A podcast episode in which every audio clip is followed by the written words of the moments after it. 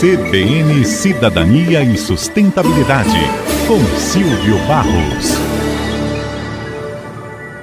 Já estamos em contagem regressiva para a Conferência do Clima de Dubai, a COP28, que começa exatamente no dia 30 desse mês. Embora a COP seja um evento técnico sobre clima, de fato, trata-se de uma conferência acima de tudo política, porque precisa de consenso internacional para o enfrentamento de desafios que envolvem a sobrevivência da humanidade.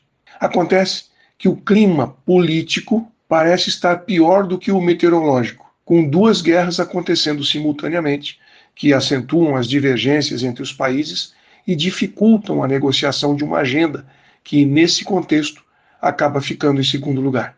Aliás, temos que lembrar que a guerra é, acima de tudo, um acelerador do colapso climático. Primeiro, porque aumenta as emissões de gases de efeito estufa, intensificando a desestabilização do clima, e, em segundo lugar, porque a guerra acelera o processo de colapso socioambiental e dificulta ainda mais a possibilidade de uma governança global sobre o clima e a biodiversidade.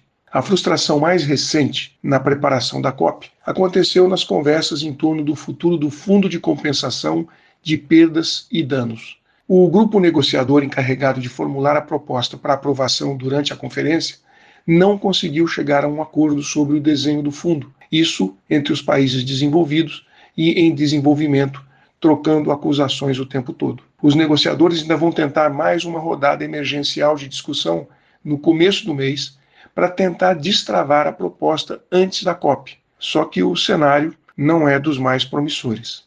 Mas existem outros entraves na preparação da pauta, e entre eles o financiamento climático e a ambição dos compromissos nacionais de mitigação. Mais uma vez, a divergência principal acontece entre os países ricos e os pobres, o que enfraquece a confiança entre esses atores e dificulta uma costura de acordos diplomáticos. E para completar as complicações que os negociadores estão enfrentando, está a discussão sobre o fim da produção e consumo de combustíveis fósseis. A proposta deve ser levada pela União Europeia para ser abordada na COP28. Só que a China já alertou que os países não devem perder tempo discutindo propostas que estão divorciadas da realidade.